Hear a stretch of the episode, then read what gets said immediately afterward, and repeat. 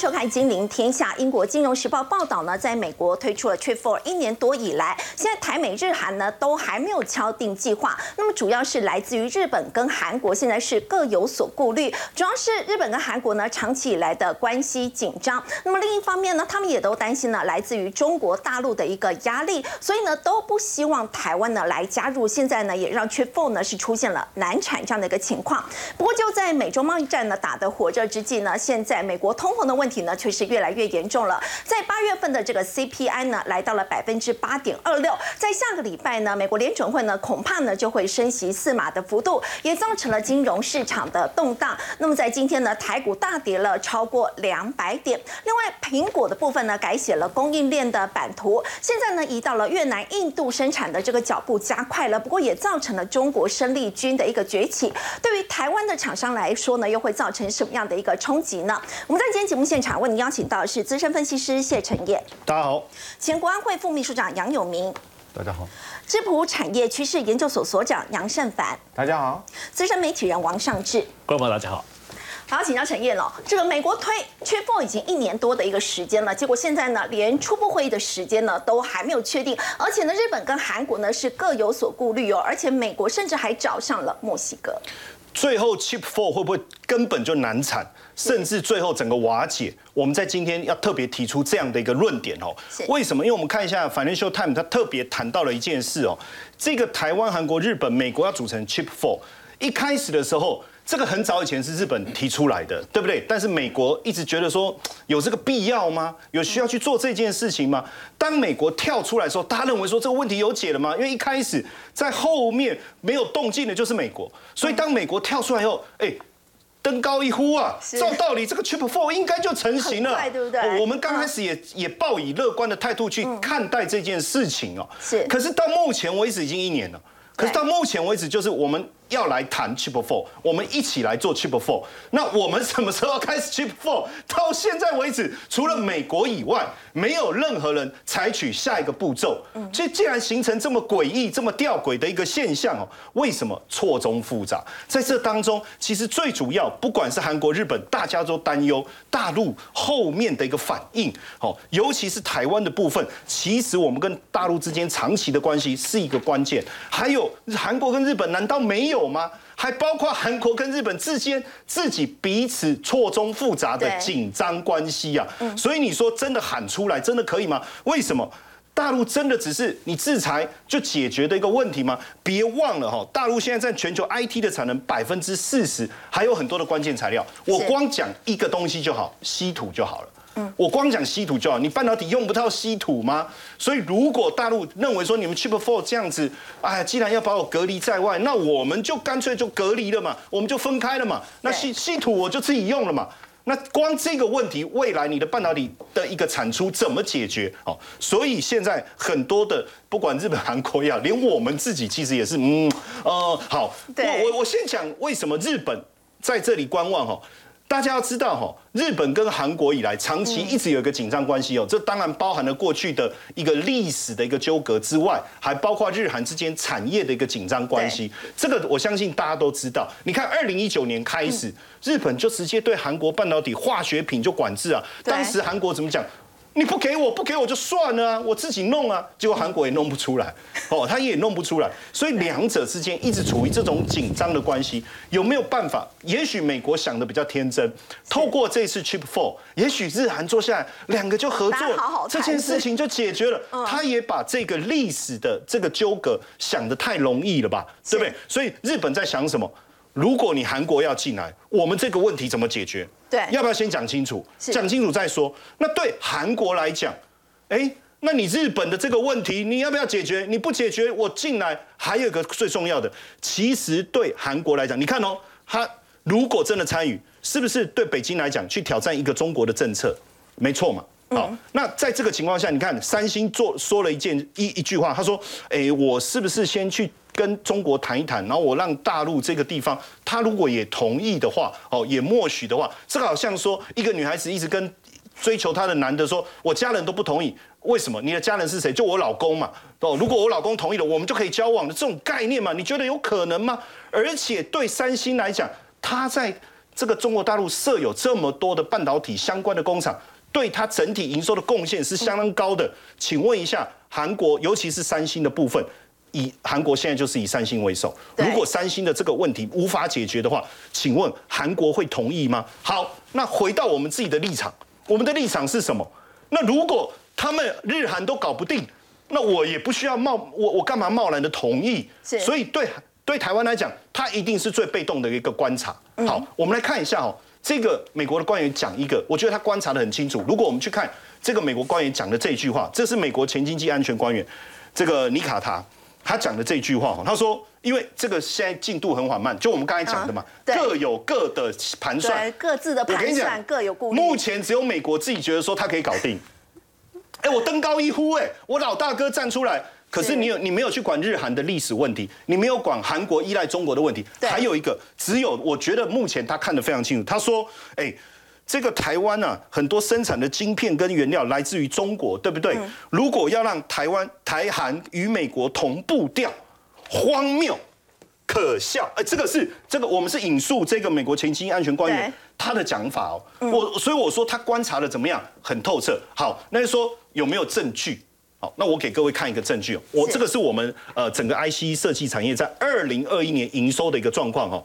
台湾整体 IC 设计的营收这么多，对不对？五十亿以上 IC 设计总营收几乎占掉了百分之九十以上。好，五十亿以上。来自于中国大陆营收的占比很高啊，整体来讲，五十亿以上 IC 设计从中国大陆营收占比高达五十趴，好，过半的占比，过半的占比哦。好，你看哦，包含 KY 股在内哦，五十亿以上的有三十一家，对不对？三十一三十一家的占整体营收是超过九十趴嘛？好，那占比在五十趴以上有十五家嘛？所以又占了这三十一家的八十五趴了。简单来讲，就是。其实我们高度仰赖中国大陆。那你说，比比如说我们讲过去四星 KY 哦，我们讲金利科，甚至好，你说这些够大吗？联发科可以吧？这个够大了吧？甚至我我我我们讲到威盛这些，不管是直接或者是间接，都必须跟大陆有一定程度的合作。那今天我们就抽离了，我们就真的抽离，我就选边站，我就 no，我就抽离了，一半的营收不见，我要从哪里补？我真的可以从美国那边补吗？所以对我们来讲，我们现在是，哎，你美国要制裁大陆，我自己得赶快想办法，透过直接或间接的方式去争取我营收的一个来源的时候，那如果我真的断了，请问一下。大陆的业者难道他会傻傻的在那边等吗？他会看你 Chip Four 成型吗？而且陈燕，你看他说，如果说基于 Chip Four 的因素要求 IC 设计业者撤出的话，是真的他们就活不下去了。怎么怎么活？基本上 IC 设计的上游的这些厂商，对，你你用简单来讲，你就只靠 iPhone，你就只靠苹果。好，其他业者你完全不接触，不可能嘛？我们现在也很清楚知道，很多的这个国际品牌其实都已经来自于中国大陆，它对是全球的消费性产品的一个支持，还有包括军工产业的一个支持，还有包括车用市场的支持，其实是非常广泛的。那我要完全的抽离这个，好像我要在绿豆跟红豆绿豆当中，然后不断的挑把芝麻挑出来这种概念。这个是真的是强人所难，所以一旦抽离，对我们台湾业者，所以你叫我把芝麻的从绿豆当中捡出来，我会做，我也答应你，但是我只能慢慢慢慢做，然后拖。拖不断的拖拖到后面，你看说，呃，这个好像也不太，我我觉得不太可能，我我自然而然就停。其实我我我我要坦白讲哦，对美国来讲哦，美国自己也觉得这个 Chip Four，他出来喊，他一开始我相信很乐观啊，拜登的想法，他会觉得说我一喊登高一呼，这个一定别人都会纷纷响应，一定会响应嘛？你怎么 不会响应呢？对，有美国在背后的支持，而且我我讲你可以到北美，北美不是只有美国，有包含加拿大跟墨西哥啊。嗯，但是到目前为止来看，大家都没有动作。其实就美国来讲，他想的还是谁？我跟各位讲，他讲我要我要让半导体的产业在美国能够茁壮，实际上他想的是他自己嘛，对不对？因为如果整个半导体的一个供应断掉以后，对他整个科技业的发展会产生很大的一个问题，所以他要拉拢 Chip Four，可他也很清楚，Chip Four 后面要考虑的还是中国大陆的立场，没有人可以脱离他的依赖的时候。怎么办？面子上我不能突然现在说啊，算了，我们不要搞 cheap Four 了。所以他一边在跟台面上在跟我们谈 cheap Four，一边私底下在干嘛？就拉拢墨西哥啊，找上墨西哥。哎呀，他找上墨西哥。最近他们做美墨高层的经济对话，他说我们要来推推推动半导体投资计划，供应链的整个，这个不是 cheap Four 的重心吗？也是为了半导体。哎，那如果是这样，那你一开始就把墨西哥拉进来，大家一起谈呢？你为什么要现在跳出 Chip Four 以外，再去跟墨西哥谈这件事？然后还说，哎，我们要透过呃他的那个通膨消遣法案里面，不是在讲北美吗？北美就包含墨西哥嘛，所以你看电动车的生产都可以在这个地方。为什么它变成需要高度的依赖墨西哥？原因很简单，因为墨西哥的人力相对便宜嘛。如果他真的要把半导体做起来，他发现。你的能力的问题是没有办法克服的嘛？这个之前我们就谈过了嘛，对不对？那你只能转移到墨西哥嘛。还有区域性的一个问题，也还有一个在墨西哥有一个好处啦，就它的 FTA 相当的多，我可以从墨西哥扩展到世界各地去，相对来讲是比较容易的嘛。这个不，而且还有一个啦，墨西哥相对来讲，相对来，我不是我不能说绝对，是不是只要听美国的话，应该是这样嘛？不过美国也是很认真的，他们的国务卿啊，这个商务部长哦，都亲自到那边去。没错，所以你看哦，半导体供应链。其在到底在这个呃墨西哥有没有发展，有没有基础？其实有，包括我们讲很多的工厂已经在这个地方做，未来。这个电动车所需要的电池确实一定会在墨西哥，这个我相信。那加上就是说，现在半导体封测产业对半导体的对呃对半导体来讲非常的重要。但这个产业在中国跟台湾已经根深蒂固，规模非常大，高达六百亿美金。可是，在北美只有三十亿，那所以有很大的一个空间，对他们来讲是一个空间，一个机会，也能够推带动墨西哥的经济成长。当然，墨西哥愿意嘛，对不对？那也因为这样，其实还包括我们讲汽车的一个生产。我我刚才一直强调两个重点在墨西哥。第一个就是 FTA 很多，所以在墨西哥生产。你看汽车为什么到墨西哥生产，有它的好处。好，然后呢，现在我们的台厂也有去嘛，包括和硕啊，包括英业达、人保都有去，因为特斯拉。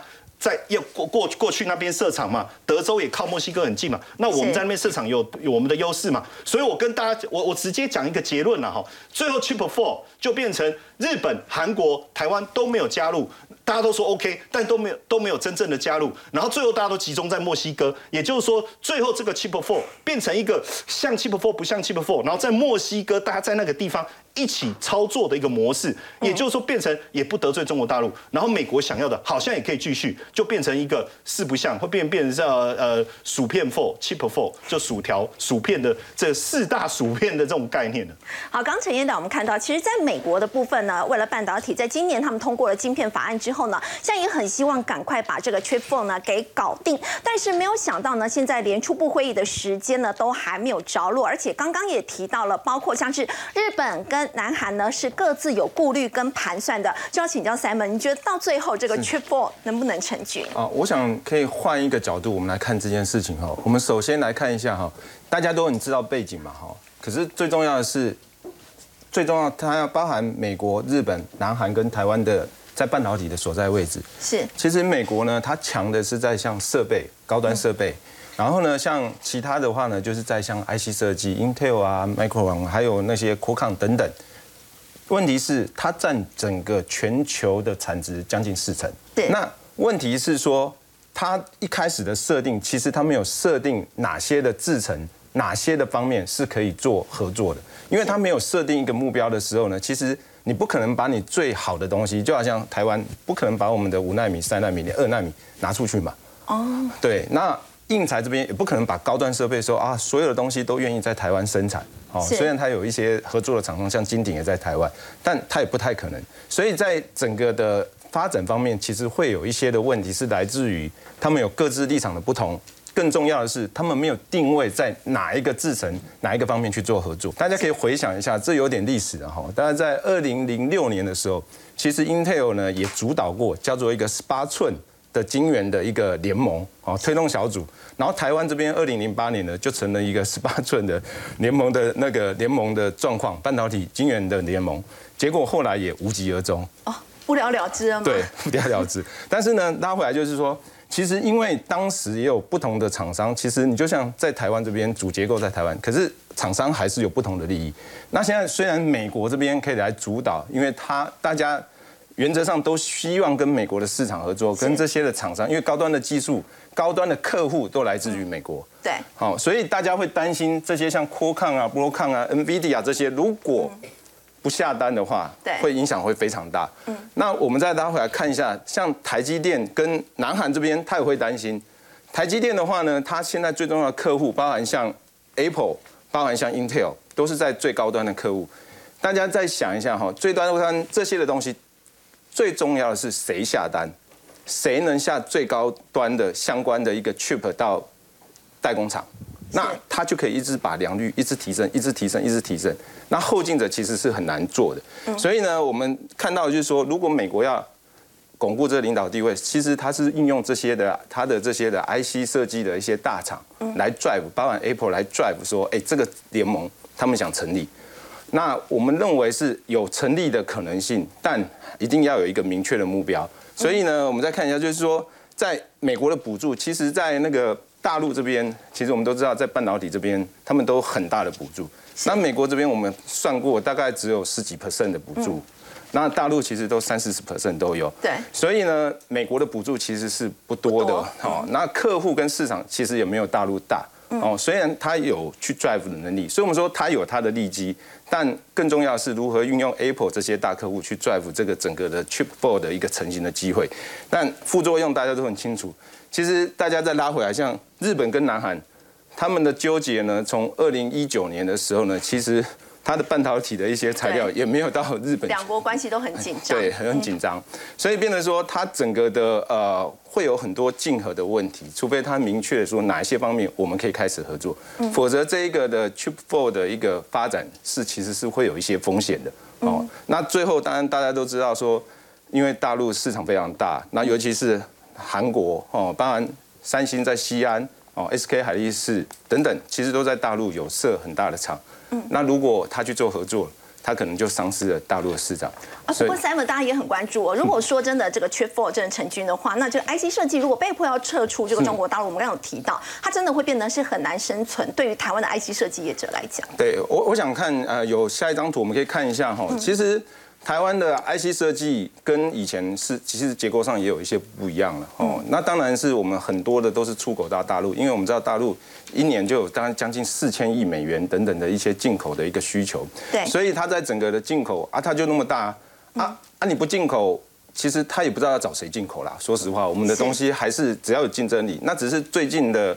大陆的这些的呃 IC 设计厂其实崛起的非常快，嗯，那我们可以来看一下我们台湾大概在 IC 设计里面大家比较能见度非常高的三大的一个厂商，去看一下它的状况，就知道说其实会有一些呃状况。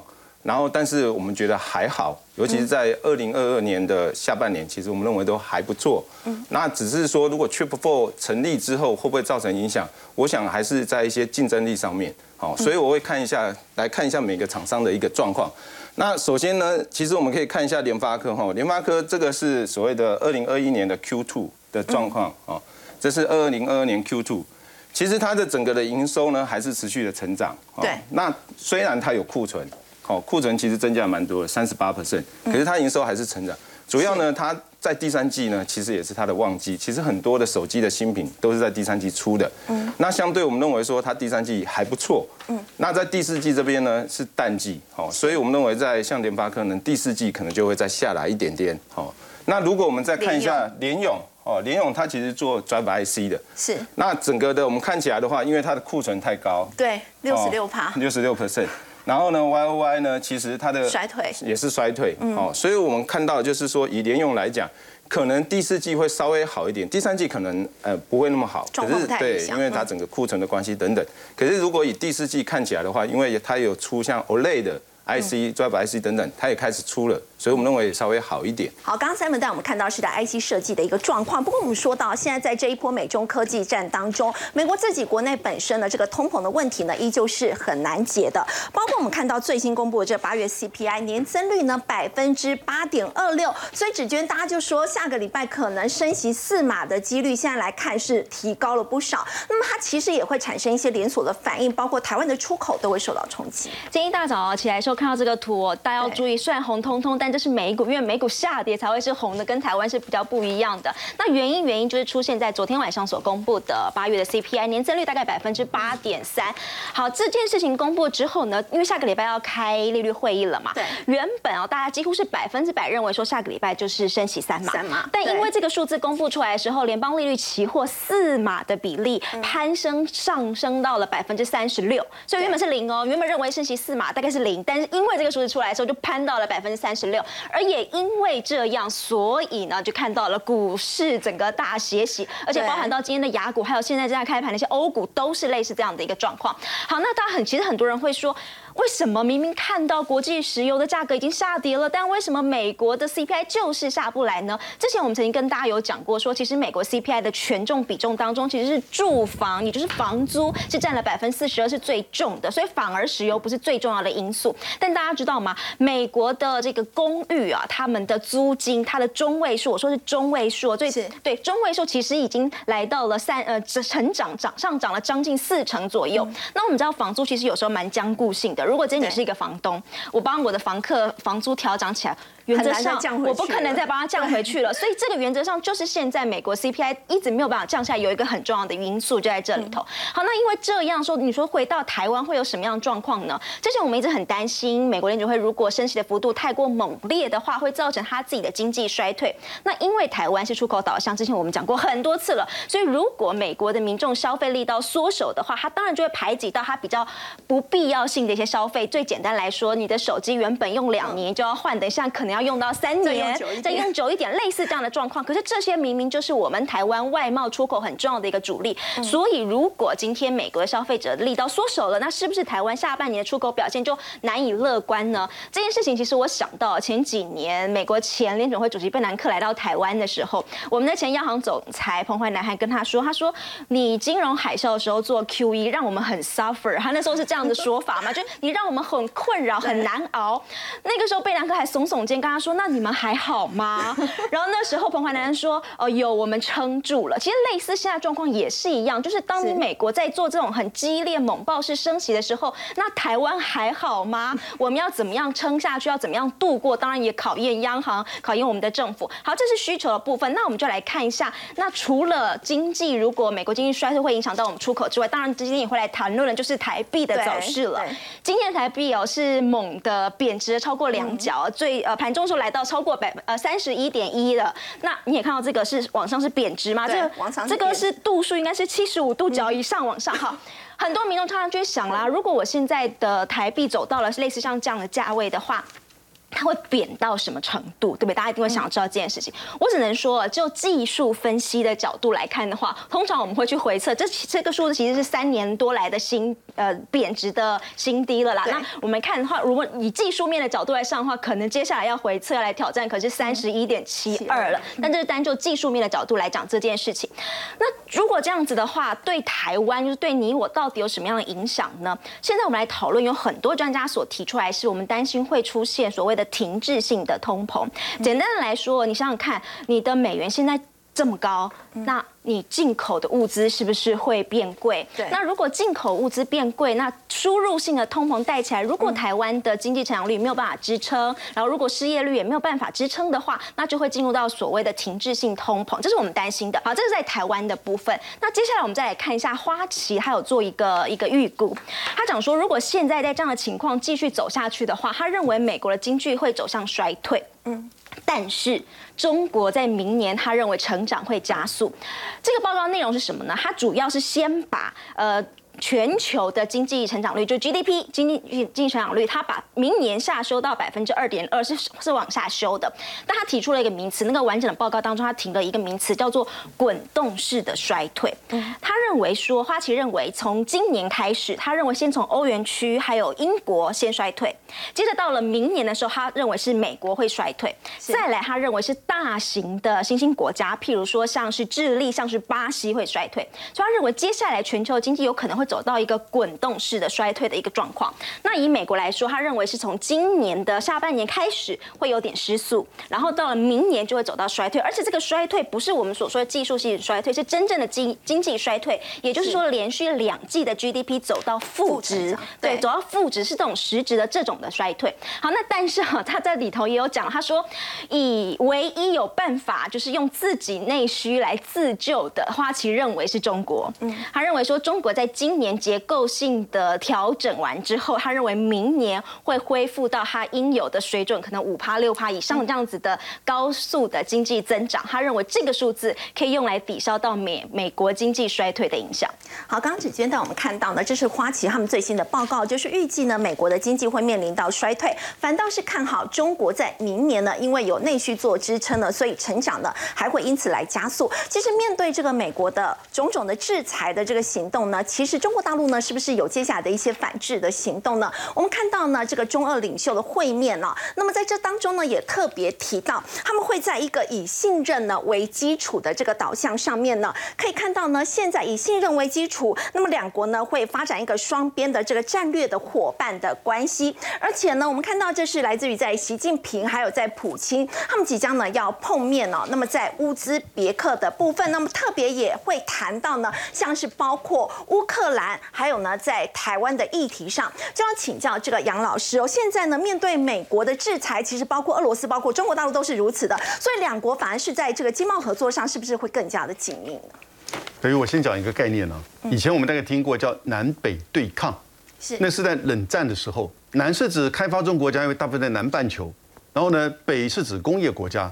但那个时候在冷战时期讲南北对抗，其实是一种反殖民，也就是然后呢特别强调南方开发中国家的这种经济的自主性，那不会过分的依赖这个工业国家。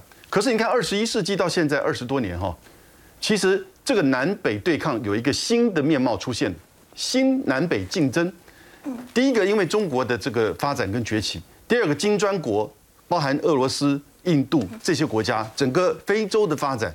哦，所以呢，现在这个南方国家南南合作有一个新面貌，而这个跟这一次在举行的上合会刚好就是同一个时间。上合会在二十一年前，二零零一年的成立，那个时候只是中亚国家，包含中国跟俄罗斯的一个反恐的一个合作的机制，到后来慢慢发展变成一个安全，后来变成经济合作，然后呢，成员从原来六个国家，现在变八个国家，印度、巴基斯坦居然同时加入。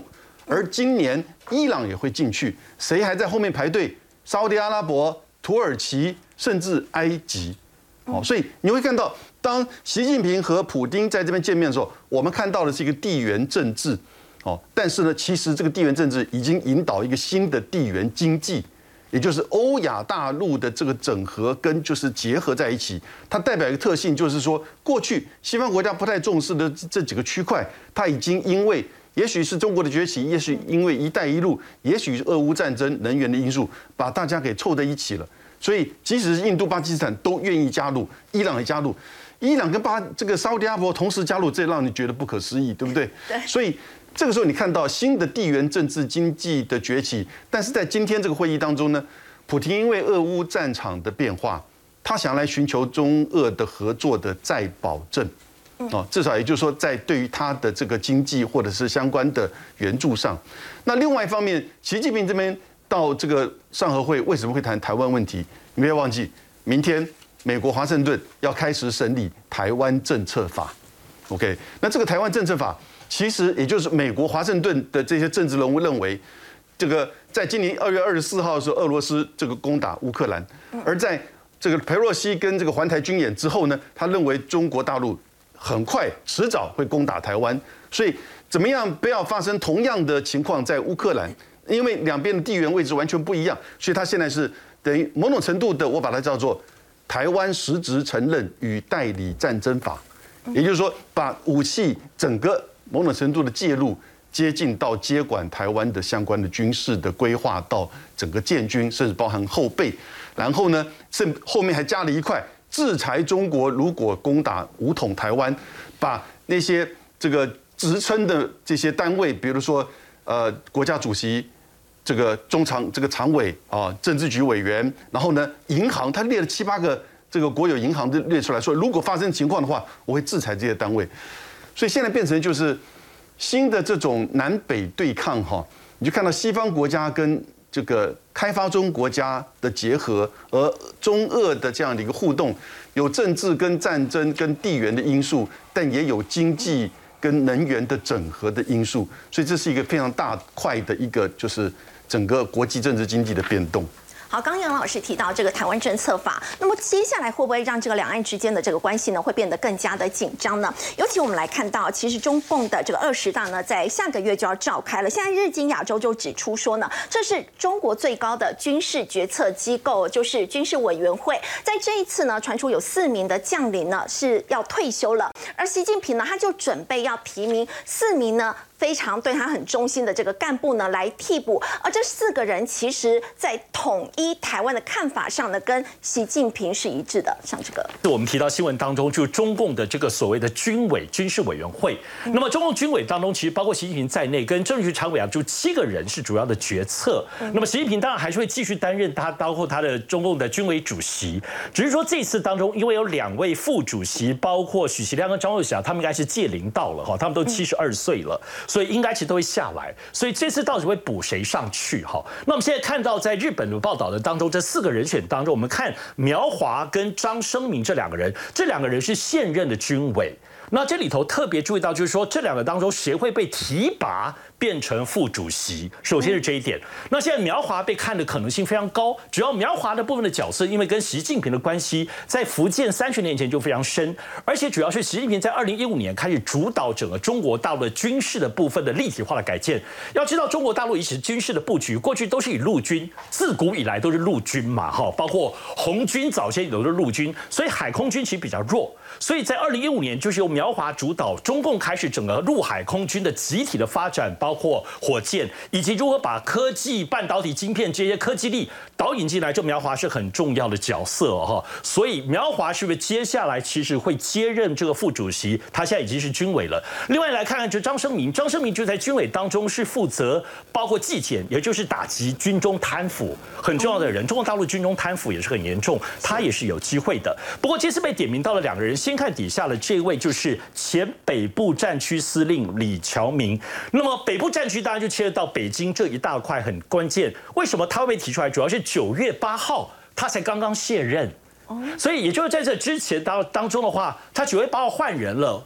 那他是很重要的人，为什么会换人？所以现在换到他的部分，他的可能性是不是升上去副主席很高？那么旁边那位，我们看到刘振立的部分，他主要就是也是负责北北京的这个部分的战区的部分的这相关的部分的角色。那么中国大陆我们要知道军委的部分的角色的决策变化，很可能会影响到未来包括中美对抗。还有台海战争是跟习近平的一致，我们要特别注意到是说，中国大陆的军队当中的这个不稳定其实很严重，包括内部的贪腐和等等，所以这里头的这些角色都是习近平要考虑到内部军事的问题、军事管理的问题，以及国际跟台海关系。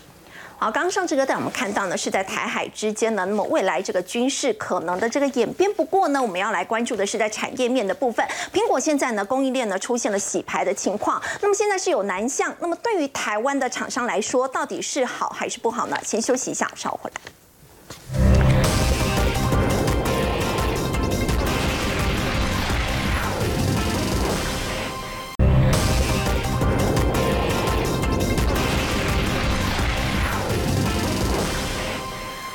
这是财讯双周刊最新一期的报道，有特别提到，苹果供应链呢开始往南走了。他们现在往印度跟越南的速度呢是越来越快。不过它同时也造成了一些中国的这个新生代的生力军呢也崛起。要请教 Simon，这台湾厂商应该要如何来应对？好，我想第一个我们都知道，因为之前封城的影响嘛，其实在整个供应链上面，包含 iPhone 这边的出货，其实都会真的受到影响，所以变成会加速它南移的一个动作。所以也可以看得出来，其实在这边有指哈，大概二零一八年的时候，其实到越南投资的只有十七家苹果的供应链，可是到去年的时候已经三十一家，从十七到三十一家。快快增加一倍，而且还会持续在增加，所以在整个的一个往南移这个动作其实是加快的。然后像啊整个的出货的一个状况来讲的话呢，其实在整个的员工也好，出货也好，其实都大幅度的提升，甚至五十 percent 以上。那我们看到的就是，其实中国这边从以前的零组件，甚至一些电声元件。好，然后到现在，其实像文泰科技，其实它也走进去在代工，像立讯，这我们常常听到的，其实它也走到代工，所以在相关的啊，中国这边的会从零组件一直扩增到所谓的组装，其实都会带给我们压力。那我们相对来讲，就除了难以以外呢，另外呢，就会在有新的一个相关的产品，还有它的整个的效能，其实都是提升的。对。好，不过我们说到台积电最大的客户就是苹果嘛，苹果它其实现在也传出说明年它会是全球第一家，他们采用台积电这个三纳米改良型，也就是所谓这个 N 三一制程技术的这个业者。那么 N 三一要请教 Simon 了，它是台积电三纳米的升级版本，它的优势是在哪里？那么在三纳米的部分呢，接下来也是这个台积电跟三星的一个主战场，台积电还可以继续的碾压三星吗？哦，我我想这有两个问题哦。第一个，我们先谈一下哈。其实我们可以看到新闻报道是说，其实最重要的客户还是 Apple。是哦那在台积电这边，那它会使用的时候，它非常关键，因为以我们的 iPhone 呢，一年大概是两亿只。对其实呢，新的晶片通常也会占到大概一亿只。那一亿只的晶片呢，去 drive 这些整个的良率 rain up 的时候，其实会非常的快，所以有很大的关键，在晶圆代工最重要的关键还是你有没有一个大客户，而且是最先进制程来 drive 要使用，最终是他愿意用，而且呢，我们的消费者愿意买单啊。像现现在也要五万多块，还是照买哦，所以我觉得蛮蛮重要。高阶的反而卖得更好，更好，对不对？所以我说，在整个新的手机里面，我们可以看到哈，其实整个台积电呢，它分这个是 base 哦，啊，这个是 enhance 好，对，所以我们可以看到说，它在 enhance 上面呢，其实整个的一个啊效啊良率其实是非常好的哈。我们可以看一下哦，包括在二五六哦 SD r a n 这边的平均良率有八成，嗯，其实呢，以台积电来讲，其实超过五成五十五 percent 良率，其实都可以赚钱的啊，有时候甚至到六十，五十五趴以上就是可以赚钱对的，，可以赚钱。那你说三星可能要到六七十趴，如果中芯国际可能要七十趴以上，好，所以他们每一个的价格还有产品等等都会有差。那另外一个呢，就是像手机很重要，它也八十哦，是。好，那它整个的所谓的 R 零这边的 performance 也是超过，就是它整个的良率，就是它的呃晶圆等等的一个缺陷度，其实它需要提升，已经可以到九十二 percent，所以它会你像 Apple 它的手机假设一亿。一亿个晶片，然后最先进的制程进去，那它很容易的良率就可以快速提升。那快速提升的时候呢，三星最大的问题就是没有这些大的客户，因为它本身自己手机厂嘛，啊，以前他自己采用、自己做、自己自己做，然后可以做一个比较高先端的制程。可是最重要还是像 Apple 或者是像 Intel 这样。那如果除非现在有一个状况，就是三星如果要超越，我认为几率是很少啦，哦，因为因为因为现在的良率的提升等等，哦，是其实是非常困难三。星现在良率还是非常的低，非常的低。他每次都说他先做了，嗯，但每次都后来都赶不上。其实，在二零一九年的时候呢，在台积电做七纳米的第二代七纳米的时候，他就说他要做三纳米的 GAA 的一个相关的制程。他每次都先喊就对了，对，先喊，但是后面最重要还是要有没有这些的客户。那现在 Intel 如果还是一样下单给台积电，是那我们认为在三星这边，在三纳米这边要跟上，其实我们认为是非常大的一个困难。嗯，对，所以我们认为整合起来，呃我认为三星还是可能跟以前讲的一样，要弯道超车，其实在半导体其实几乎是不可能的。那我们就看一下它会不会又是赔钱，然后去去培养客户，然后看看有没有机会在良率提升有竞争力，否则我们认为机会是相对来讲是很少的。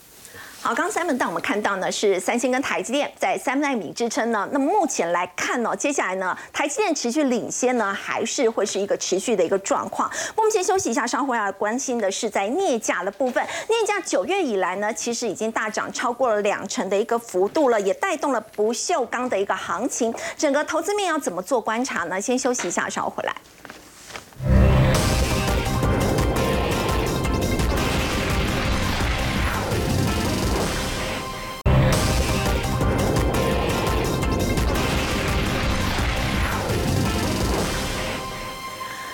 在九月以来呢，上涨的幅度已经超过了两成了，那么也带动了不锈钢的行情呢，跟着是上涨的。呃，陈燕，其实镍被认为是呢，它可以用在钢铁、军工跟电池领域，所以呢，市场也说得镍者呢就得未来。在投资方向的话，有哪一些观察重点？好，因为最近镍价又开始强强劲的一个上涨哦，大家就不免回想起前一波的那个妖孽的一个时期，会不会又带动整个钢铁市场的一个一个一个表现哦。是当然九月九号我们来回回顾一下哦，九月九号镍价涨了五点七，然后呢九月十二再涨六点五，结果累计九月既然涨了二十一趴，对所以大家就想妖孽风又来了，哇，那这个好像是名牌，对不对？就是说镍价涨，那当然呢，不锈钢里面非常重要的原料就是镍啊，因为。镍占不锈钢比重只有百分之八，可是成本占了五十趴嘛，那自然而然我我的原原料上涨了，那我钢价当然就可以顺势的一个调升，而且最近浦项钢铁台风重创，对不对对？这是一个，还有大家别忘了，中国大陆的原本的这个这个钢铁厂，这我们前一阵在讲过嘛，受到这个房地产的影响，很多钢铁厂自己就萎大量的一个萎缩，那自然而然市场的供应量也变少了，那这个部分好像也能够带动一些买气哦。但等一下我会再提醒一些一些小细节，整体看起来似乎没有错，对镍价的上涨。确实能够带动钢价，好，而且现阶段镍这个巴西的淡水河谷，他特别讲到一个非常重要，他说到二零三零年镍的需求会在今年预期水平上再增长四十四趴。在成长四十四，趴，，那很多人就会觉得说，那哇，对，国人，你看基础建设，很多人第一个直觉是对想到基础建设，可是其实不是，主要是受到电动车电池需求的影响，因为刚才一开始你提到嘛，钢铁、对。军工。跟电池这个领域，对。所以我我认为真正的关键应该是在军工跟电池，而且这几年电动车成长的力道非常强。俄乌战争之后，各国都提高了军事的预算，对于军工产业的发展，还有军工里面一个非常重要是航太，是。哦，航太的一个部分，其实它的比重使用的比重也开始不断的在拉升，所以我觉得真正的关键应该是在军工跟电池，而且等一下我会提供证据来来让大家理解哈。那不锈钢的原料供应，像这个印尼青山，这也是之前妖孽受伤非常严重的哦。那这个之前这个上司哥也有提到嘛，因为他他是镍王子嘛，对不对？哦，这个等一下也可以请教他一下。投资镍货，对，他这个很厉害的。那也改了这个不锈钢止跌不涨的窘境，所以看起来大家会觉得说，哎，镍价的上涨是不是也带动了整个不锈钢的一个需求？是最主要，我觉得还是。大家认为不锈钢的应用是在家电这个地方，对不对？因为四分之三的镍你混合以后做成不锈钢，然后应用在这个部分。但是我要特别提醒大家一件事情，不锈钢的应用属于基础建设非常重要的一环。而基础建设当中，如果我们在拆分两个部分，一个是政府支出不断的 support 的这一块，另外一个部分是什么？其实是房地产市场。可是我们我们已经讲了，我们刚才我我们之前在节目当中就讲过了，房地产实际上是在萎缩的，因为大家对对于未来的通膨的问题、升息的问题、新增房贷的需求是在下滑的，所以房地产这一块所推动对于不锈钢的一个需求，其实不可能大幅度的增长。我要跟大家讲，尤其是整个。镍跟不锈钢在带动那种景气循环的这一块，我们认我们甚至担心说，明年整个景气是不是就会往下掉了？是那如果是这样，即便第四季过去可能真的因为要推案嘛，很多的钢铁的需求会开始增长起来，对不对？好，那这个推案潮起来了。但是如现在其实房地产还有很多库存是卡在那的，是它它的销售其实还没有很好的一个所以不见得有这么多的需求啊所以所以这一部分的需求是跟不上的，所以大家不要被这个部分所带动引诱过去啊。对，钢铁好，那我就去看。可是实际上就马上跑去买钢铁。可是实际上嗯，镍价上来这一波钢铁的价格并没有真的，钢铁的股价并没有真的跟上哦。是。但 LME 交易所这个一级镍纯度九十九点八，最适合生产什么硫酸镍？这个用在哪里？电动车电池。那所以如果我要去真的深入去带动去讲的话，我认为是电动车电池这一块。这一块未来会不会受到景气的影响？我认为，因为现在的电动车，你看像之前我们节目还特别分享那个那个那个我十分钟爆的电动车？是。一百万以下的这种电动车的一个产出，未来会大家会慢慢的习惯，对。你觉得说那这个这个是我可以消费得起的，然后加上它对于我日常的一个支出也会降低嘛，嗯。所以电动车的需求会上来，它不会受到景气的冲击而大幅度下滑，这个是一块。好，那另外一块就是我刚才讲的军工，军工反而在现阶段的环境当中。景气的部分不是主要，因为它来自于国防预算，是好，还有就太空产业的发展，这两个部分，我认为接下来几年也会持续的成长。我觉得这反而是带动镍价上涨一个非常重要的原因。好，我们看下一张，我给各位看一个证据哈。在这里面我，我放了四档股票，一个是华兴，好，华兴就是冰镍跟镍生铁的生产商，嗯，当然最主要的电线电缆这一块哦，但是它也开始切入在印尼投资了这个冰镍的这个矿，那它这个第二季的 EPS 一点五九，好，那另外一个是大成钢，大成钢其实就很直接。就是 for 美国，就是 for 不锈钢，就是 for 景气。但是你注意看哦，大成钢的表现其实是整个是我，因为我这个是用的是周线图，所以看的比较趋趋势比较长。你看从二零二一年就一路往下掉啊，是。那你看最近镍价上来，它略有一些些反弹，这个好像在叫它，它有抬头，但它身体起不来哦。但它的获利是不错的哦，你看它第二季赚了二点八三哦。好，这个就是我刚才讲的景气的部分，不要用。景气的部分，所以你不要用不锈钢上来会带动钢铁这个角度去思考。如果你用这个角度去思考，你会想要投资大成钢，但这个想法其实是有待商榷的哈。是。那另外一个，我们看丰达科，你看这这这个是上周的周线，哇，一一根长红，很很很很厉害，而且大户持续在加嘛。他做什么？其实他才刚转亏为盈而已。那怎么突然之间大家关注他航太及扣件？就是我刚才讲军工嘛，航空嘛，所以这个部分对他来讲就有利。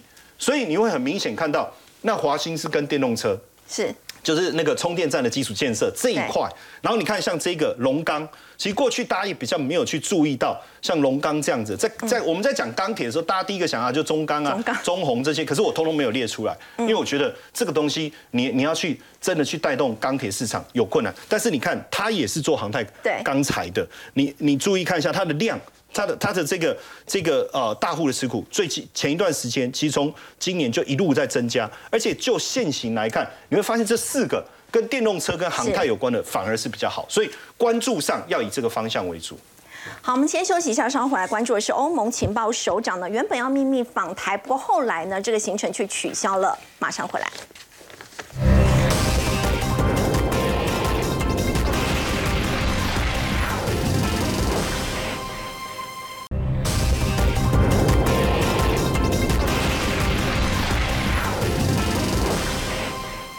到这一位呢，这是欧盟的情报跟情势分析中心的主任莫加多。原本传出呢，他要访台，但是现在呢，却疑似是因为消息走漏给了中国大陆呢，所以呢，在北京疑似有施压的情况之下呢，他现在取消了行程哦。杨老师，所以欧洲方面现在也针对在台海这一块，他们已经开始有所准备了。这个新闻他报道的重点是，哎，欧盟内部人会有泄密。嗯。第二个，中国大陆的施压还真的有用。这个莫加多就取消哦，那他想要把它解释说，啊，本来是要打电话，结果连电话也没打。啊，所以，但是呢，这里面同时一个时间呢，有一个新闻，就路透社跟美国之音都报道出来，我们的驻美代表肖美琴在这个双向园宴请了三十个国家的六十个议员，那那个时候议员去华盛顿去召开美国的佛罗里达州的这个 Rubio 参议员召开一个叫做有一点是反华联盟议员的这种会议，然后肖美琴就是。在某种程度说服他们，后来报道上是说台湾在说服欧盟制裁中国。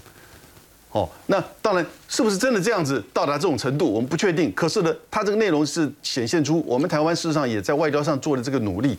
因此，我们刚刚提到那个台湾政策法，对，看起来像是支持台湾强化军事，是的，它的内容是这样子。可是呢？在现在的中美对抗的情况之下，特别针对大家记忆犹新的这个台湾议题，就是那个军演，某种程度也在挑衅中国，这是不是加速的军事可能的活动？我觉得这个其实站在台湾的和平管理的这样一个立场哦，我们一定要自己谨慎。特别政治人物看待这个问题的时候，不是单纯就是说，哎，我们的国际空间扩大了，我们美国来我们支持了，但是呢，你招致的对方可能采取更强力的武力的这些动作，两岸的经贸是不是会受挫？那未来十一月十五号、十六号，习近平跟拜登会不会真的见面？这个接下来一连串都会受到很深刻的影。